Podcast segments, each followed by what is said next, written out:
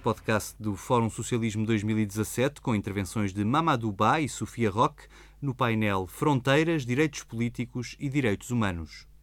Bom, boa tarde a todas e a todos.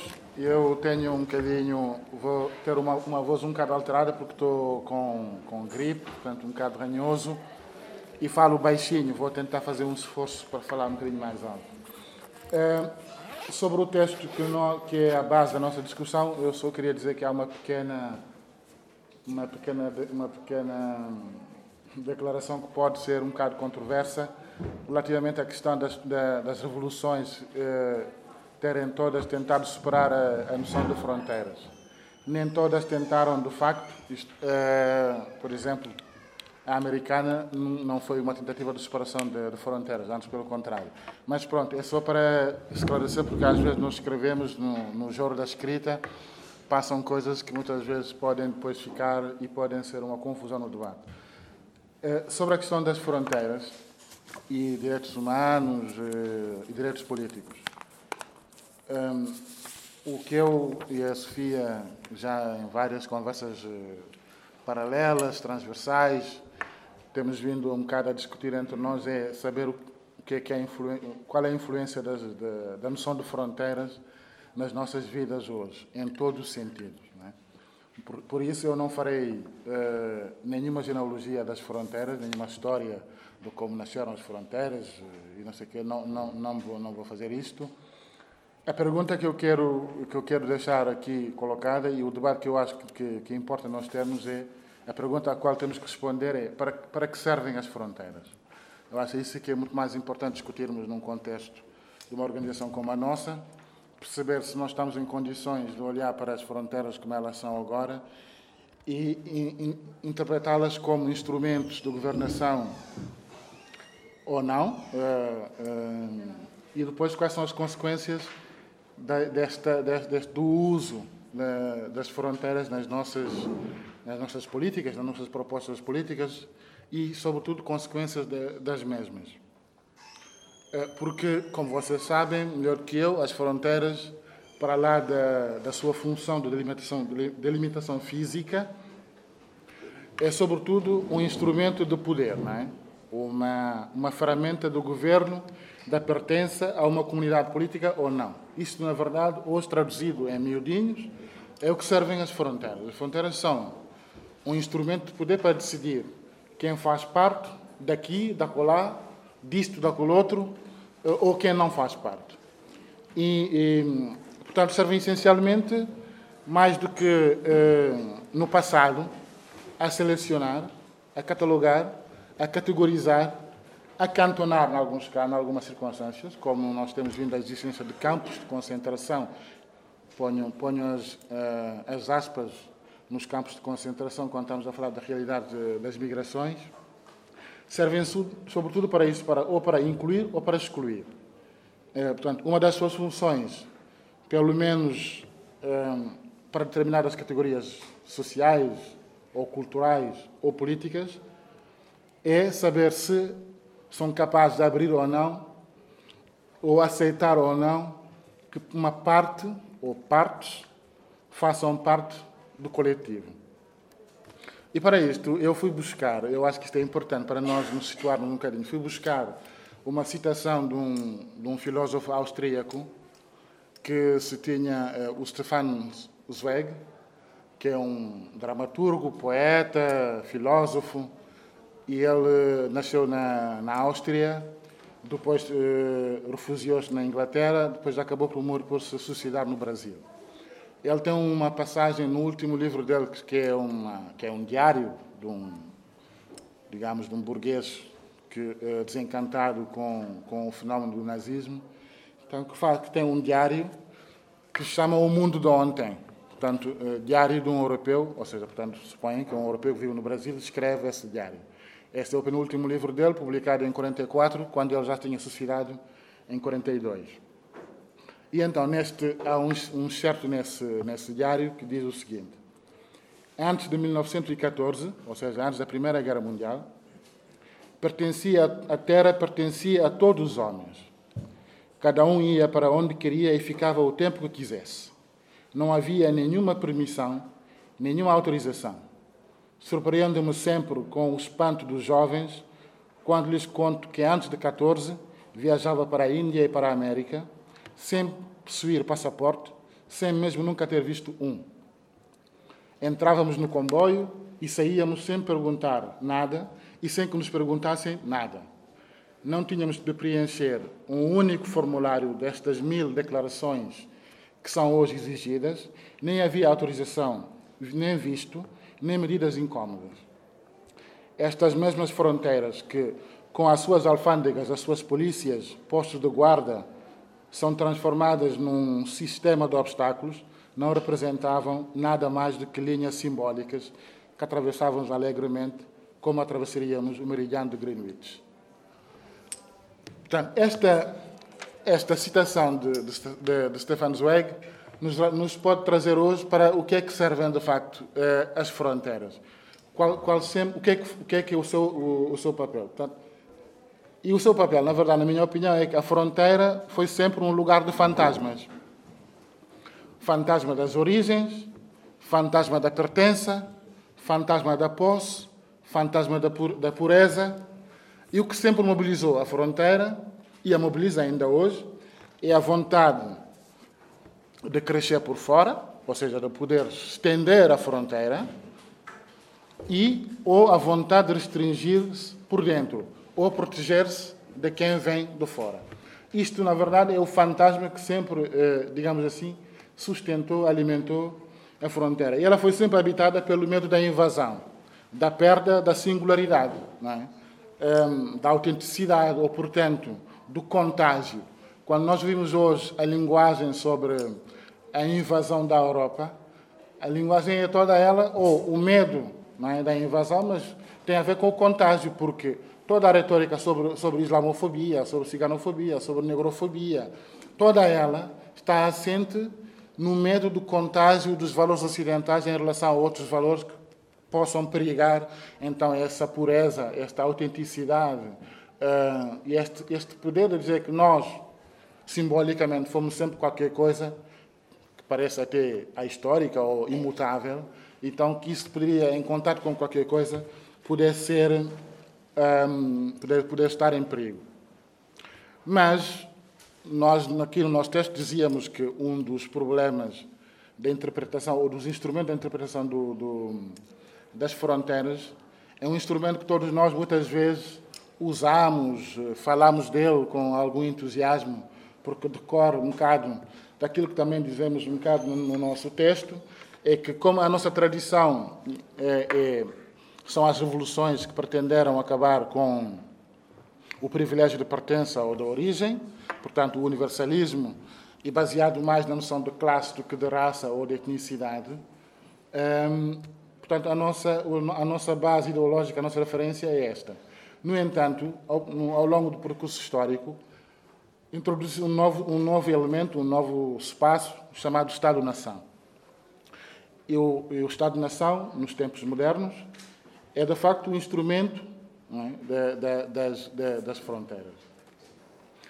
E, e, como dizia um outro filósofo também que, que, que, nos é caro, que é da nossa família política, das nossas, das nossas tradições, o Daniel Ben Said, num livro dele, que eu recomendo, que eu, na minha opinião, um dos melhores livros sempre que ele escreveu desde sempre, que chama Discordância dos Tempos, portanto, é sobre crise, classe e história nesse livro, Discordância dos Tempos, só o título é uma. Portanto, dava para nós uh, conversarmos aqui bastante tempo. E então ele dizia uh, nesse ensaio que a ideia de nação já não desempenha como na época da Primavera dos Povos.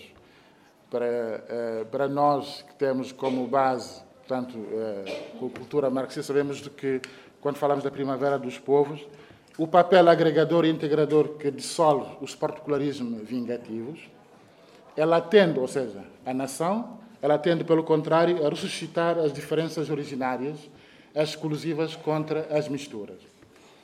Portanto, no fundo, o que, o que faz a nação, ou o Estado-nação em si, é? Portanto, é um bocado ir resgatar uma, um elemento que, está, que estaria supostamente ultrapassado pela, pela dimensão de classe, que é a lógica étnica do nacionalismo. E então dizia outra ele, a lógica, a lógica étnica do nacionalismo sênil, ou seja, velho, o nacionalismo velho, não tem nada de acidental. A sua evolução do, a evolução do princípio nacional anuncia só no fim do século XIX, com o advento do nacionalismo como ideologia orgânica do Estado-nação e com a constituição de uma hierarquia imperialista planetária. O chauvinismo dos países dominantes exprime, então, uma crise marcada pelo desenvolvimento antagônico do imperialismo cosmopolito e do movimento operário internacionalista. E aí, digo eu, a partir daí, isto é a minha leitura, a minha conclusão desta, desta, desta, desta lição é que o povo torna-se a raça. É? O povo torna-se a raça com, esta, com, com, com, esse entendimento que temos do Estado-nação, a partir daí o povo torna, torna-se a raça. E como dizia então, aliás, eh, um outro, um outro pensador de, também de, um bocado da, da escola marxista, ele, ele, dizia que a partir daí nascem as etnicidades fictícias é? e que se, põem, que se põem em marcha. Isto quem, quem o disse foi o Etienne, Etienne Balibar. Um, e, e, eu acho que, na minha opinião, a partir daí há uma cristalização binária que é perversa, que é, nós ouvimos muitas vezes, há vários países, por exemplo, do país onde eu venho, um, um, um país, um povo, uma bandeira, né? É, e, e, e, nós podemos ver este, este, a perversidade desta, desta cristalização binária com esta frase que se usava muito até dentro dos meios de esquerda, em que, eh, quando apoiávamos movimentos de, de, de autodeterminação, eh, em que se dizia a cada nação um Estado, um só Estado para toda a nação. na verdade, a primeira parte desta, desta equação levanta questões eh, dramáticas para os tempos de hoje, mas lá iremos mais, mais, mais para frente. Portanto, o que é que isso cria? É que faz com que, de facto, a nacionalidade prevaleça sobre a cidadania. Isto porque a noção de raça aparece finalmente como o princípio de corpos políticos e a burocracia como princípio de dominação e de exclusão. Isto quem o diz mais, é, quem sabe mais disso do que eu é aqui a, a Sofia, quem mais eh, teoriza sobre isso é a Ana Arendt, na, no, no, no, seu livro sobre, sobre as origens do, totalitarismo. Ela, ela, diz isso. E o Estatuto Jurídico do Cidadão, então, estrangeiro, e os seus, os seus filhos hoje, nos, nos, nos, leva, nos, leva, nos transporta para, para isto. Mas eu quero citar aqui, porque acho que é esse debate também que nos importa. É, foi esse o desafio que a Sofia me lançou.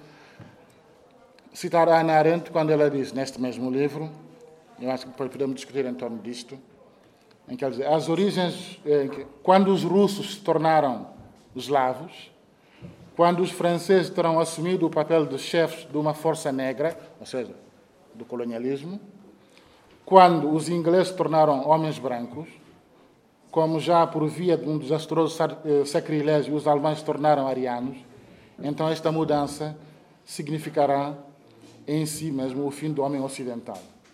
Pouco importa o que dizem os cientistas consagrados. A raça é, politicamente falando, não o início da humanidade, mas o seu fim. Não a origem dos povos, mas a sua decadência. Não o nascimento natural do homem, mas a sua morte contra a natura. E eu acho que eh, esta citação, na minha opinião, o que nos diz é que a transversalidade das fronteiras, eh, mais ou menos, o que faz é que a, opõe a luta natural das raças à luta social de classe.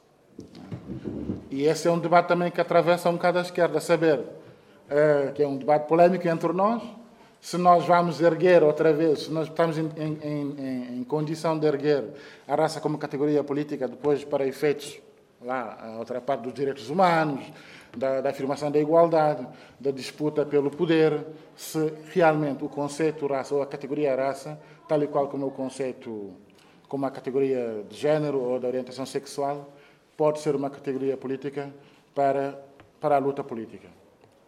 É um debate que não está, não está, eh, é um debate é, tenso entre nós, porque tem a ver, na minha opinião, com o que eu chamo o privilégio doutrinário na interpretação dos, dos conflitos sociais. nós sempre pensamos que a única ferramenta que temos para olhar e analisar os problemas é a, é a classe, quando temos outros, outras categorias políticas que podiam entrar, porque elas não se sobrepõem e não são exclusivas ou não se excluem com a dimensão de classe. Mas, ora, o que isto quer dizer, na minha opinião, também é que o Estado, o povo e a nação se determinaram sempre reciprocamente. Porque são, no fundo, são divididos pela, pela concorrência entre as classes dominantes existentes, existentes que, que se unem contra as classes oprimidas, através do Estado que as representa, mas cujo controle político e cuja dominação é simplesmente adstritos às classes dominantes. Portanto, o Estado, o Estado-nação, permanece a forma política nos tempos atuais indispensável para manter a dominação de classe. E é o que faz com que, quando falamos hoje em direitos humanos, ou falamos em direitos políticos, percebemos, como dissemos no texto, quando falamos disso tudo, o que estamos a falar é que a necessidade de uma nova dialética um, da, da, do universalismo. Ou saber como é que nós podemos disputar dentro do conceito do universalismo onde é que cabem os direitos humanos como conquista terá, terá advindo, e eu tenho muitas dúvidas em relação a isto, mas outras, são outros 500, que terá advindo do advento da, da República, ou seja, do fim dos privilégios da origem e da pertença que foram alcançados através da Revolução. Mas o problema, de facto, é que a partir daí, na verdade, o universalismo não resiste, não resiste à primavera dos povos e torna-se um bocado uma, uma ambição quase inalcançável. Porque o direito de existir, ou o direito de existir na diferença, tornaram-se quase pouco acomodáveis à obrigação não apenas de parecer, mas também de pertencer. Ou seja, muitas vezes o que é exigido às pessoas que são diferentes em sociedades ocidentais, há aqui também uma coisa que eu chamo o síndrome do Ocidente, porque essa conversa do Ocidente Sobre isso, abrir uma parêntese. Nós muitas vezes ouvimos dizer que os direitos humanos, o seu universalismo foi alcançado no perímetro europeu.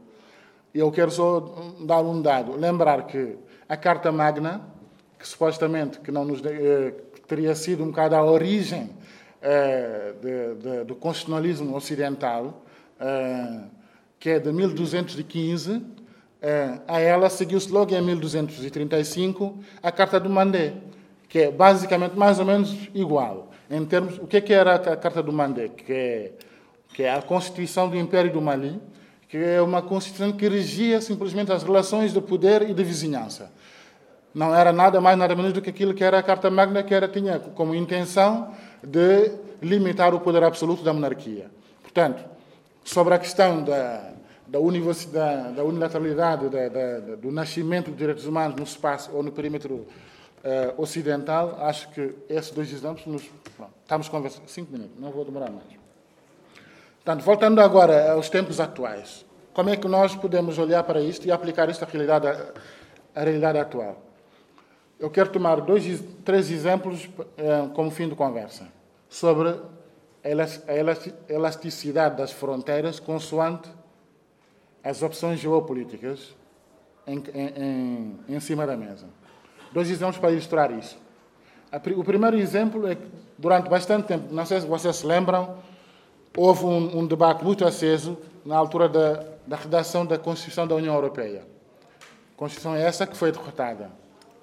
Na altura, no debate, no debate sobre a Constituição da, da, da Europa, cujo, cujo redator em chefe era o, o Valéry Giscard d'Estaing, um homem de direita, conservador, ele dizia que no preâmbulo da, da, da Constituição Europeia tinha que constar a herança um, greco não né? greco-latina. Greco-latina. E judaico-cristã da Europa. E as outras e, as, e, e, os outros contributos das outras civilizações que estão na Europa com quem a Europa se tinha cruzado. Já não entravam aí. Ou seja isto mostra isto é uma fronteira simbólica mas é uma fronteira para escolher, escolher selecionar, catalogar e até acantonar determinadas pessoas para não fazerem parte de um determinado espaço. Mas outro exemplo da eletricidade ou não da fronteira é também o debate em torno da adesão da Turquia a União Europeia. Em, toda, em, em, em todo lado, em todos os aspectos políticos eh, da Europa, eh, discutimos a adesão da Europa consoante a forma como nós olhamos o que, é, o que é a nossa geografia, a nossa geografia física, mas também a nossa geografia cultural.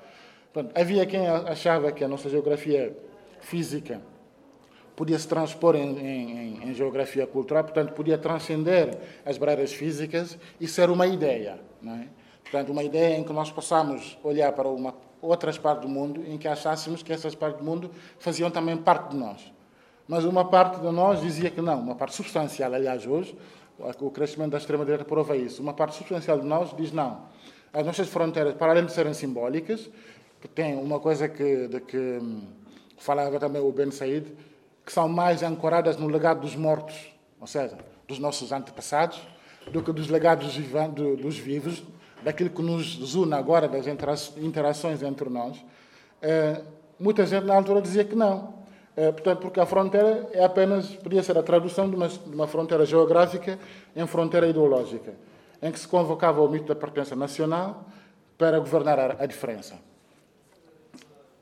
E se nós transpormos isso agora para o nosso micro, microcosmo aqui nacional e vemos os debates sobre a lei da nacionalidade, direito do voto dos, do, dos imigrantes, percebemos o quão importante nós discutirmos entre nós a importância da, da, da, das fronteiras, não apenas as físicas, as geográficas, as culturais, mas sobretudo as ideológicas, porque são essas que estão enfermadas com o instrumento do Estado-nação, que fazem com que determinadas pessoas, apesar de terem nascidas aqui, porque alguém lhes atribui uma outra pertença, um outro trajeto de pertença, que não o com que nos identificamos, faça com que, mesmo que estejam aqui conosco, que tivessem nascidas aqui, eh, portanto, não sejam daqui, porque não queremos, não os identificamos como fazendo parte de, de nós. Portanto, eh, discutir os direitos políticos, direitos políticos dos imigrantes é exatamente isso. É discutir direitos, direitos universais. Mas também discutir universalismo hoje é um bocado um, rebentar com o conceito eurocêntrico do universalismo. É? Porque dentro do universalismo que nós conhecemos, e é com isso que é com isso acabo, é preciso nós fazermos uma catarse eh, ideológica em relação a isto, porque a âncora ideológica do nosso pensamento são as luzes, não é? o século das luzes. E como nós sabemos, uma parte substancial da doutrina das luzes foi uma doutrina obscurantista para uma parte da humanidade. Porque nesta, nesta doutrina ancorávamos, por exemplo, a ideia do colonialismo, do imperialismo.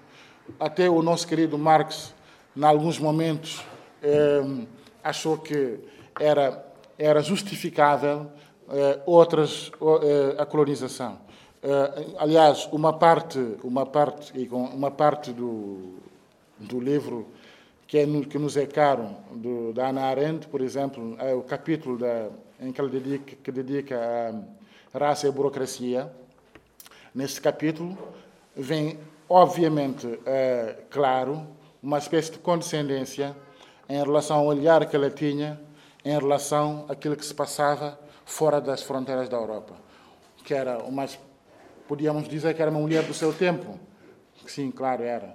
Mas um, já tinha havido várias interações entre as várias culturas e sociedades do mundo para que ela pudesse, tivesse tido um outro olhar que não fosse um olhar eurocentrado. Portanto, eh, o debate para mim, agora, o desafio que eu faço, que eu lanço ao Bloco, é que Discutimos durante bastante tempo a questão das fronteiras, a questão dos direitos políticos. Já era tempo de nós plasmar, plasmarmos isso em documentos programáticos, nomeadamente em convenção, acho.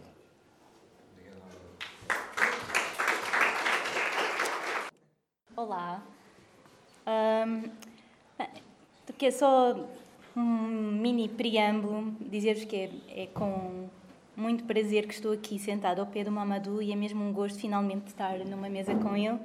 E sendo que, ao dizer isto, estou de certa forma a confessar o meu primeiro objetivo com a proposta que lhe fiz e com esta sessão, que era poder ouvi-lo e falar sobre estas coisas. E, e, e como não sou egoísta, queria ouvi-lo e queria que vocês o ouvissem também e pudéssemos dialogar e ia ser o meu primeiro objetivo. Um, e o segundo tem a ver com, com o diálogo uh, e tem a ver com partilha também. É, tem a ver com, o que vou, vou, vou falar, que no fundo resulta de um desejo de, de partilha dos, das leituras e dos estudos que, que vou fazendo. Eu sou investigadora em filosofia política e, e, embora não habite estes temas no meu trabalho central, ultimamente tenho andado a ler sobre e trabalho sobretudo a autora que o Mamadou citou e, e afins, então pensei, mas quero discutir o que eu estou a escrever para lá dos murinhos da minha academia quero discutir isto com os meus camaradas, com as pessoas que habitam o espaço da esquerda no qual vamos construindo lutas em comum e já agora com o Mamadou também. Pronto, então, isto estás-nos aqui. E, e também porque, e um, um, um objetivo mais, mais, concreto tem que ver com, o que ele disse mesmo agora, quero contribuir, espero, espero conseguir fazê-lo, mas para este debate, mas sobretudo contribuir para que este debate de facto aconteça no, no Bloco, para lá, sei lá, de, de, um, de, uma certa rotina cíclica em que nos juntamos e nos encontramos nas manifestações eh, pelos direitos dos imigrantes.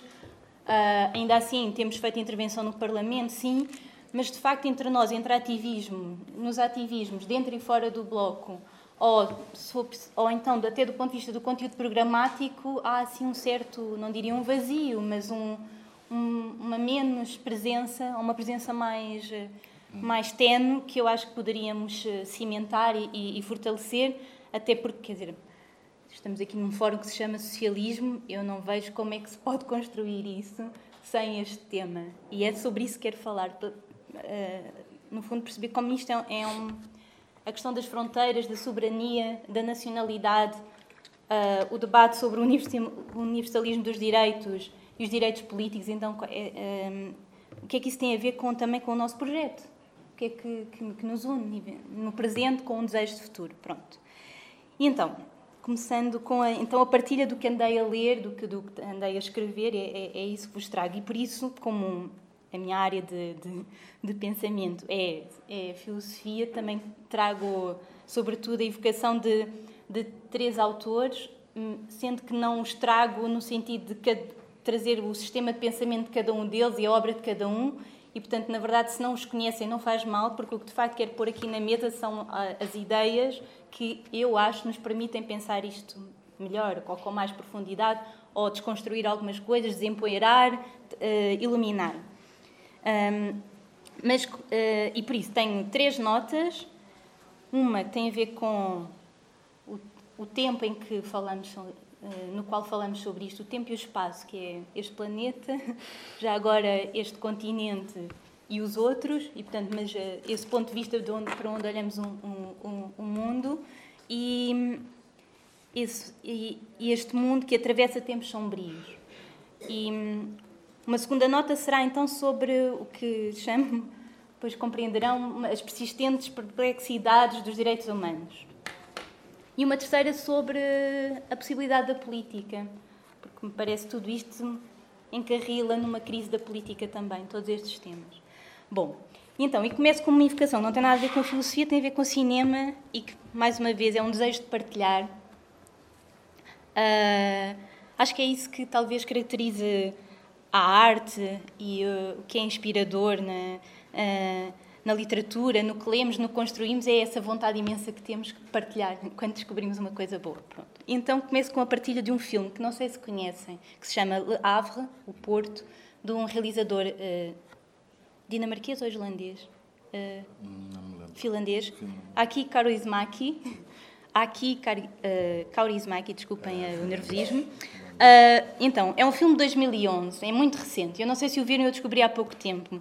Mas a história que nos conta eu acho que é, é muito inspiradora, mais uma vez, sobretudo no que tem de impossível e de, e de, e de milagre e de inverosimilhança.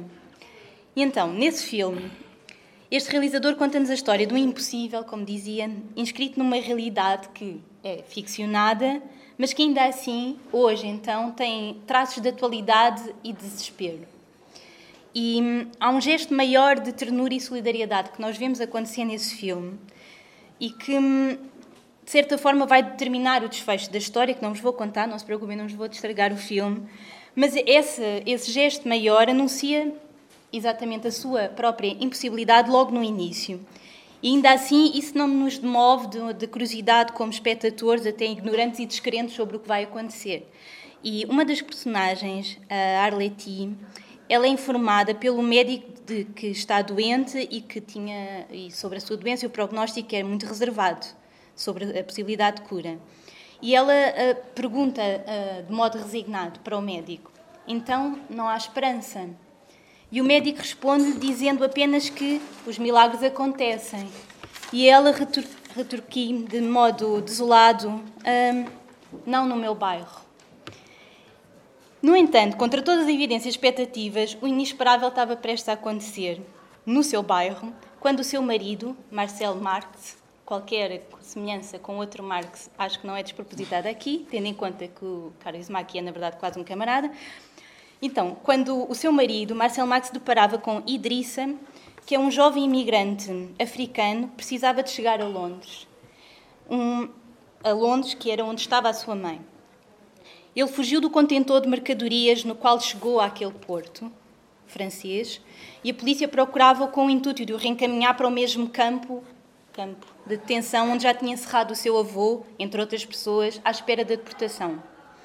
Mas Marcel não hesitou e ajuda-o com uma vontade e um dever de hospitalidade e solidariedade que não questiona, não procura enquadramento legal e não pede retribuição. Então, não houve lugar a uma dávida nem uma dívida no gesto de Marcel. Aliás, na simplicidade da sua ação e depois também dos seus vizinhos, como verão, espero que vejam, porque era preciso ajudar o rapaz, ele queria encontrar-se com a mãe, era preciso ajudá-lo, sem mais, encontramos um outro um exemplo luminoso, julgo, que se sugere então nesta forma de uma hospitalidade incondicionada, tal como um outro autor que não era o que tinha não é o que vou desenvolver aqui, que se chama Jacques Derrida, um francês contemporâneo, já morreu. Um, uma hospitalidade incondicionada, ou seja, como um impossível e como transgressão, porque necessariamente surge fora do, do expectável e, e definível nas leis ou no dever moral prescrito. E é assim que ele define a hospitalidade. Tudo se passa como se a hospitalidade fosse impossível, como se a lei da hospitalidade definisse essa mesma impossibilidade, como se não pudesses senão transgredi-la, como se a lei da hospitalidade absoluta, incondicional, hiperbólica, como se o imperativo categórico da hospitalidade ordenasse a transgressão de todas as leis da hospitalidade a saber, as condições, as normas, os direitos e os deveres. Não sei se está a ser confuso, mas foi isso mesmo que o Marcel fez. Uh, o, o gesto dele é o exemplo desta hospitalidade impossível. Ele não perguntou se poderia receber, se poderia ajudar e agiu, de verdade, contra as leis do seu país. O, o dever do bom cidadão que inserido na comunidade, naquela comunidade, seria entregar o Idrissa à polícia. Mas ele não o fez. Mas até recebe o Idrissa como quem recebe o outro, como na linguagem do Derrida, acolhe-o de, de um modo inesperado, sem lhe perguntar, eh, sem qualquer determinação, sem qualquer antecipação, sem lhe pedir identificação. Ou seja, transgredindo, de facto, as leis que lhe ditavam não acolhimento, mas sim a denúncia daquele jovem refugiado. E é um fato curioso, mas é que é mesmo assim que acontece Uh, na história do filme, eu não sei se o Carlos Maki leu Jacques Derrida, mas há aqui uma coincidência muito interessante, é que o Marcel e a Idrissa apresentam-se um ao outro, já vamos bem a quase a meio do filme. E, na verdade, o Idrissa já está até hospedado, escondido na casa dele. E, portanto, só muito mais tarde é que eles, um, um e outro, se constatam e perguntam ainda não nos apresentámos, pois não, ainda não perguntámos o nome. E então, assim, num ponto de vista que só na aparência parece surgir como superficial, esta, a história deste milagre, milagre, se quiserem, é, é, podemos despir este termo de religiosidade, é um impossível. Milagre é aquilo que não era suposto acontecer, é um impossível que acontece. Um, este milagre aquece-nos o coração com uma réstia de esperança perante a fatalidade do possível dado, ou seja, nada indicaria que aquele rapaz conseguisse safar-se ou não, e se ele se safa ou não, não vos digo. Mas. Um, e, portanto, há uma réstia de esperança que reside nesta inverosimilhança. Não era possível, não, há ali qualquer coisa que não, não, não bate certo com a realidade. Mas isso é que faz nascer em nós um desejo de futuro e uma promessa de liberdade. Pronto, isto como grande preâmbulo, que já demorei imenso tempo. Então, começando então mais a sério sobre o contexto que este filme me permite falar. É tais, os tempos sombrios deste nosso eh, mundo contemporâneo, que tem muitas matizes, tem muitas faces, tem muitas arestas, é um objeto difícil de catalogar. E uma das imagens que o traduz, eu acho, é o mar Mediterrâneo transformado num cemitério. Um dos seus vértices europeus é o impasse na resposta aos milhares de refugiados e imigrantes que aguardam o desfecho do seu destino em campos e centros de detenção, onde a experiência maior é a da absoluta impotência, ausência de poder. Uma das suas cores é a do paradoxo instalado no interior dos Estados, incluindo o nosso, porque é um paradoxo ao qual responde o movimento de imigrantes com, um imperativo e a necessidade de reivindicar o óbvio. Nós saímos à rua para dizer que ninguém é ilegal e que o céu é azul. Basicamente é isto. Então, o acolhimento, essa ideia de receber, parece estar mais garantida pelo gesto singular e individual de da hospitalidade impossível, do Marcel, do que pelas leis internacionais e nacionais que regulam o direito de asilo e as migrações com base nos tais um, inalienáveis direitos humanos. Então é sobre este paradoxo que irei, que irei falar. Portanto, o que sabemos, não é? O que temos testemunhado, a multidão de pessoas desalojadas em exposição máxima perante a violência e a morte. E como é óbvio, não me falo das imagens que já deixaram nos inundar os telejornais um, tornaram-se banais. É isso que é banal, não é? Ela torna-se parte da nossa vida dos dia, do dia a dia, então já não é notícia. Uh, tal como também o, não era notícia há uns anos atrás, quando não, não implicavam um afrontamento tão grande aos Estados, embora essa multidão há muito tempo que chega às nossas fronteiras. Um, portanto, essa multidão que aguarda o, seu, o desfecho do seu destino nos campos, que se mais parecem com prisões, então erguidos nas linhas de fronteiras com os países da União Europeia, por exemplo, como ilhas, ou as selvas, dentro dos próprios Estados, demarcam geográfica e politicamente zonas de exceção, onde, quando possível, são as leis internacionais que são chamadas a garantir não tanto os direitos humanos, mas direi eu apenas os direitos humanitários. Estes direitos, os humanitários, adequam-se ao tipo de sujeito apolitizado que ali se encontra. São seres que apenas são humanos, cujas vidas anónimas são indiferentes, irrelevantes, mais do mesmo, embora passíveis da nossa compaixão e, por isso, nem sempre insacrificáveis. Portanto, o que lhes é assegurado é, na melhor das hipóteses, condições mínimas de sobrevivência, mantê-los vivos. E, portanto, condições que dizem respeito ao padrão da espécie. Portanto, ignoram-se especificidades, singularidades dos corpos que se querem manter vivos. Mulheres, crianças, novos, velhos, com sem doenças, quer dizer, a ideia é que respirem um pouco para que hum, não haja muito alarido, mas ainda assim nem isso às vezes. E, portanto, prestam-se cuidados básicos de saúde, alimentação, cobertores e abrigos. Mas as fronteiras são, então, os limites que demarcam estas zonas de exceção, entre outras, mas demarcam estas zonas de exceção onde o Estado de Direito se encontra suspenso e estas zonas são o território próprio, supostamente, da aplicação dos direitos humanos. Porém, estas zonas de exceção, os campos, parecem tornar-se a regra e a experiência de vida da maioria das pessoas refugiadas e imigrantes. E esta sua vida traduz-se essencialmente numa condição de impotência, esvaziada de poder. Estas pessoas corporalizam a máxima abstração do sujeito político a que se refere qualquer ideia de direito. São não sujeitos. E, portanto, eu acho que é preciso questionar o papel operatório das fronteiras, com base em tudo o que o Mamadou disse, e acrescento esta dimensão de que, no sentido em que elas desenham diferenças e restrições entre os seres que, supostamente, nascem livres e iguais. E, que, e a par disso, questionar então que tipo de soberania é essa que reside no próprio ato do nascimento, porque é isso que diz a Carta dos Direitos Humanos. Nascemos humanos, logo portadores de direitos.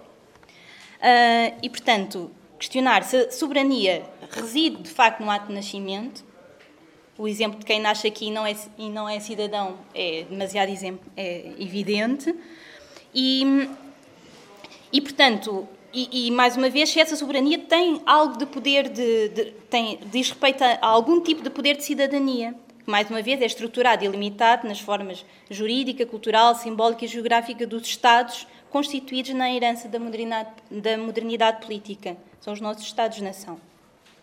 E, portanto, eu julgo que é preciso questionar, e, e, sobretudo porque então estes sujeitos apolíticos ou esvaziados de poder, porque anónimos, supérfluos, uh, que estão nas fronteiras, a única coisa que lhes assiste são os direitos humanos, mas ainda assim, um, não, por estarem esvaziados de poder, não os podem reclamar.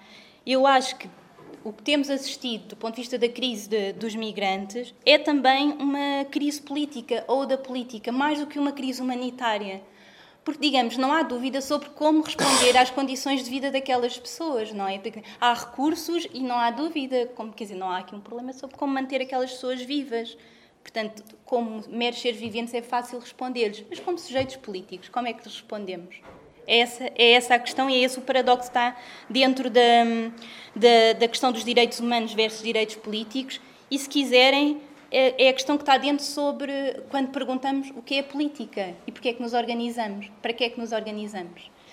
Basicamente é perguntar porque é que aquelas pessoas, aquelas e estas pessoas que estão entre nós também, estas pessoas, na melhor das hipóteses, apenas lhes é permitido que vivam e não que vivam bem. Sendo que viver bem é, até desde o berço da tradição ocidental, pensando em Aristóteles, o que justifica a polis e a organização política. Aristóteles dizia: a polis começou para que pudéssemos viver e depois continuou para que pudéssemos viver bem. Portanto, havia aí uma ideia de qualificação da vida, quando organizada politicamente. Pronto, não quero perder. Então, quero convocar um, Ana Arendt, filósofa do, do, do, século XX, que bom, era judia, uh, nasceu na Alemanha, acabou exilada nos Estados Unidos, fugiu ao regime nazi, ainda passou um tempo num campo de deportação, portanto, tem, tem uma história pessoal muito próxima dos temas que depois trabalhou, é autora das Origens do Totalitarismo, entre outras, entre outras obras, mas nesse livro há um capítulo onde ela fala sobre o declínio do Estado-nação e o fim dos direitos do homem. E há algo de, de, de, de, muito semelhante no modo como ela trata esse assunto, que nos permite, digo eu, pensar hoje o tema, o, o tema e permitiu a outros autores, mais, talvez mais conhecidos por vós, mas uh, pelo menos contemporâneas, estão vivos como nós, portanto, observam o mundo tal e qual como nós o vemos hoje, que é o Giorgio Agamben e o Jacques Rancière, que vão pensar a questão dos direitos humanos exatamente a partir do texto da Ana Arendt. Bom, e a Arendt, para já me estou a alongar muitíssimo. Hum. Um, então, as ideias concretas que queria pôr na mesa também. É, é, em 1950, ela já está nos Estados Unidos, portanto é exilada. Ela escreve sobre a sua própria sobre a sua própria experiência e, e nesse momento escreve em 1900, no verão de 1950 escreve o prefácio desta primeira edição das origens do totalitarismo que sai em 1951, um ano depois.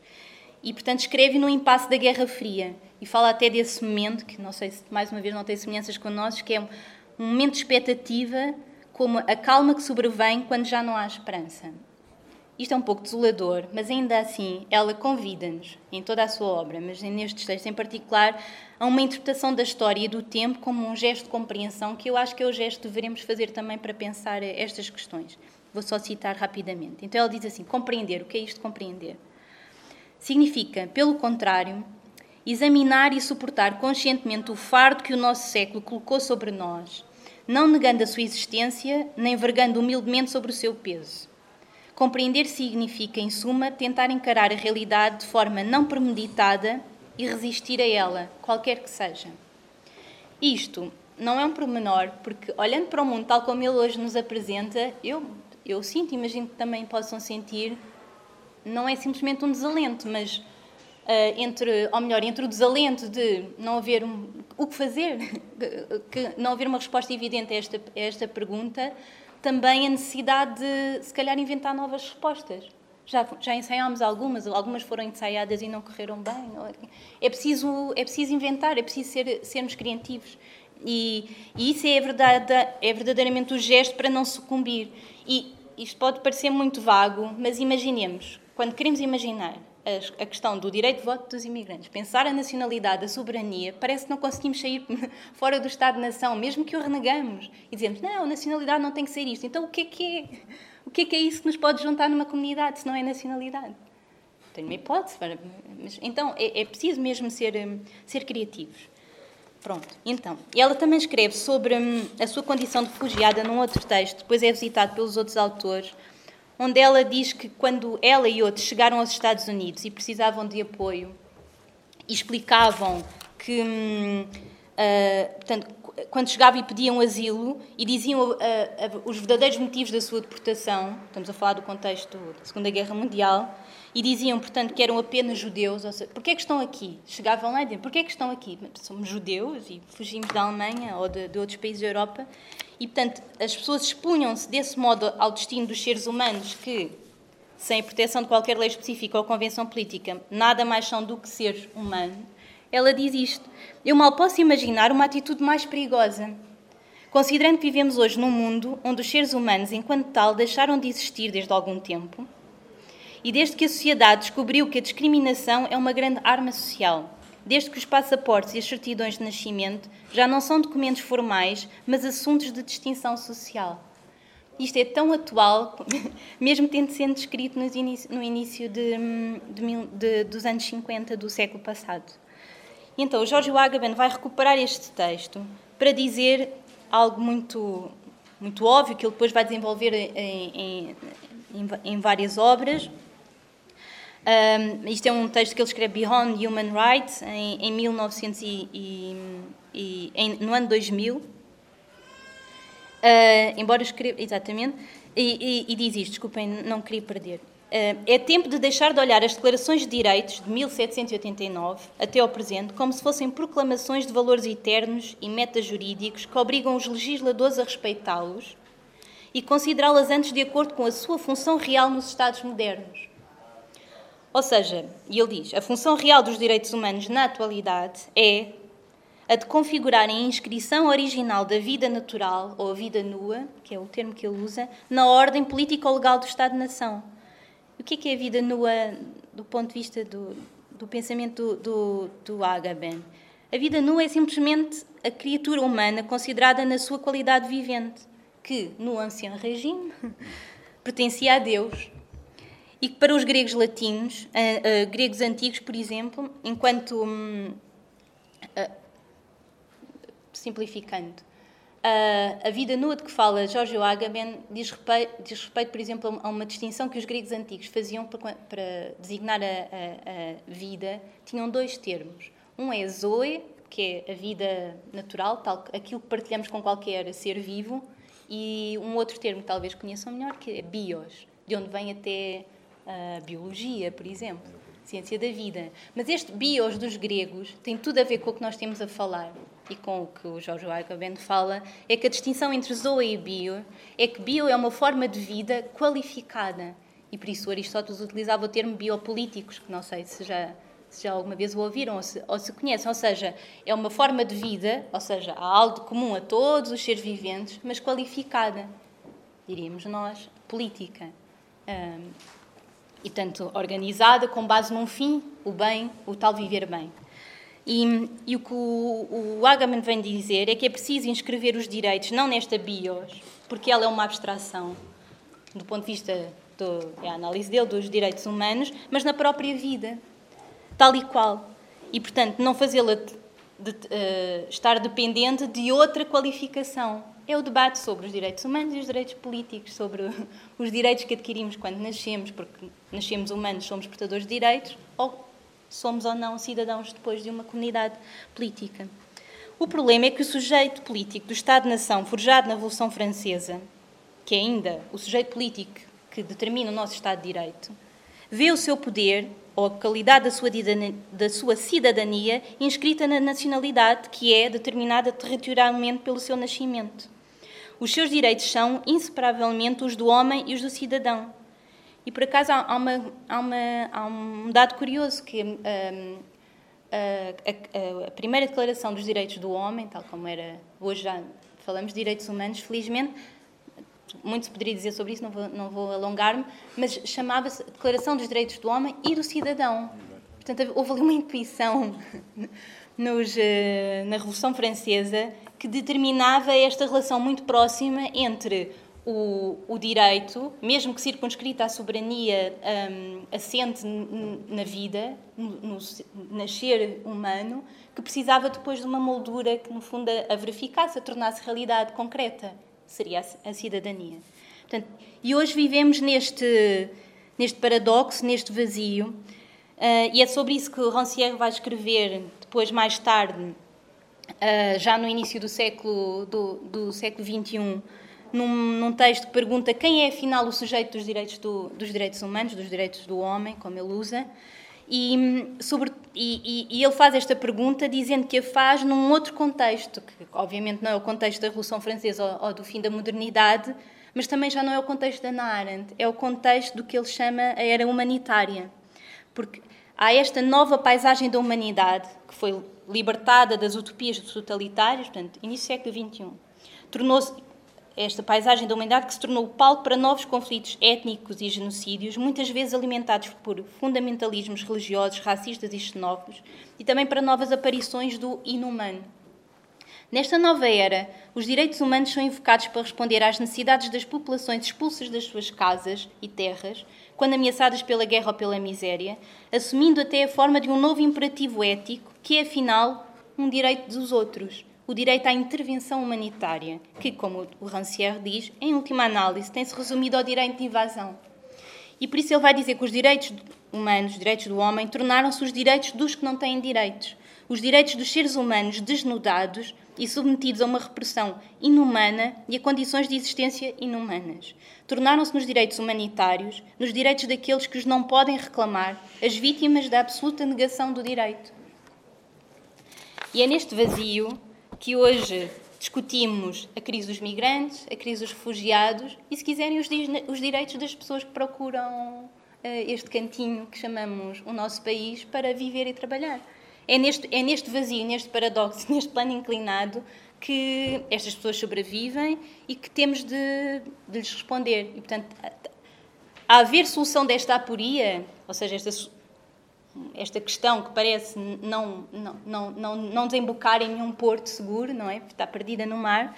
Hum, eu não sei se é possível dá-la no âmbito de, do Estado de Direito tal como o conhecemos hoje, porque ele é herdeiro, herdeiro desta tradição, se quiserem, da tradição liberal-democrática, mas é essa das democracias europeias e, e outras, mas falando no contexto onde podemos atuar mais proximamente. E, portanto, é, e, este, e porque elas é, é, é, é uma aporia e é difícil de resolver neste quadro, porque ela é o fundamento deste quadro. Esta diferença entre, mais uma vez, direitos humanos e direitos políticos, o direito inscrito na, à nascença e depois a sua possibilidade de verificação, que está então depois dependente de outros critérios, como o da nacionalidade ou a pertença à comunidade. Pronto, eu perdi muito aqui, vou aqui avançar muito rapidamente para terminar. Muito mais queria pôr na mesa, mas se só isto servir para discutirmos, eu quando descobri estes textos, quando os li pela primeira vez, eu achei, eu permitiram-me olhar as coisas com de uma maneira diferente, porque mesmo quando dizemos, ah, não gostamos da democracia parlamentar, ou o Estado-nação não é o nosso modelo, mas porquê é que não é? Isso tem que ter um conteúdo e tem que se revelar uh, como um, um, uma inspiração, de facto, para a ação, para a proposta, para a reivindicação, para uh, entre nós solidificar-se em, em, em, em, prática, em, ação. E só outras ideias assim muito simples para, para, para terminar. Portanto, há este paradoxo de que, de que o sujeito dos direitos humanos é, na verdade, um, um, um ser humano, é, diz respeito a um ser humano abstrato que nunca existiu em lado nenhum. Portanto, o, o, homem, ou se quiserem, o humano da Carta dos Direitos do, do Homem em 1789 e até hoje não existe. E não é só porque é o homem branco, é? o humano, esse humano não existe em, em, lado nenhum. Ele é uma abstração e, portanto, vivemos hoje no tempo do, do, encalhados no debate sobre a sua verificação.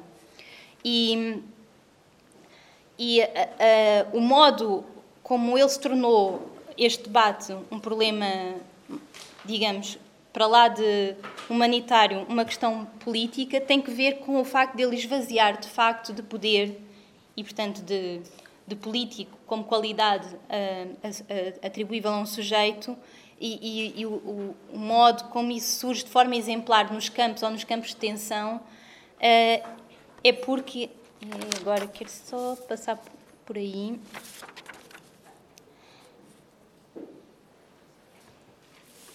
É esta ideia que, que vos quero deixar para finalizar. Desculpem, vou mesmo terminar, Fabinho, não me odeies.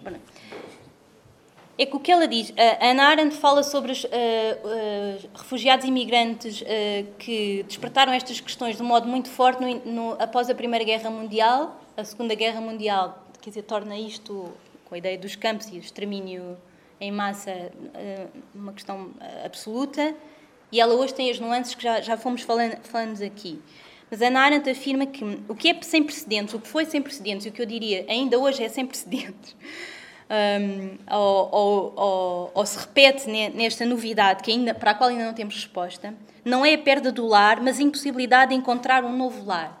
Porque então, e por isso trazia, trouxe a invocação destes versos que eu gosto muito do, deste poeta palestiniano, é esta ideia de que uh, uma vez, não pertence, uma vez apenas pertencendo à comunidade humana, poderemos ser portadores de, de, direitos. O Rancière diz que os direitos humanos são os direitos dos que não têm direitos. Ana Arendt, que escreveu antes dele, falava do direito a ter direitos. Mas ele já fala num plano mais atualizado. Uh, uma vez desse ponto de vista, os direitos humanos é, é, uh, é, são os únicos direitos que podemos reclamar quando saímos, do, quando somos expulsos das nossas casas, quando somos expulsos dos nossos estados, quando temos que fugir à fome e à miséria, quando procuramos exílio e ajuda noutro sítio. Ou então quando simplesmente, exatamente, ou então quando simplesmente decidimos viver noutro, noutro, noutro país e não nos é concedida a, a, cidadania. Podemos sempre reclamar direitos humanos para, nos darem, para não nos obrigarem a viver debaixo da ponte. Então é o último reduto. Porém, um, uma vez que eles estão dependentes da sua verificação, que só pode ser possível com a pertença a uma comunidade política, a mera pertença à comunidade inicial, que é a humanidade, não é possível, deixa de ter valor, deixa de ter sentido. Então, para que comunidade é que as pessoas, os, os humanos, podem migrar, uma vez que, na verdade, são quase expulsos da própria comunidade humana? Porque se, se nem os direitos humanos são uh, assegurados a estas pessoas, a que comunidade é que eles pertencem? Nem à humana. E eu encontrei esta ideia de forma poética e muito bem concretizada nestes versos do, do poeta um, palestiniano Mahmoud Darwish, que é citado pelo Eduardo Said no livro sobre, sobre a questão do exílio. E, hum, e pronto, e mais tinha para dizer, mas como perdi agora de castigo não posso, não posso terminar. Sim. Uh? Sim, sim. Pronto, fica por aqui.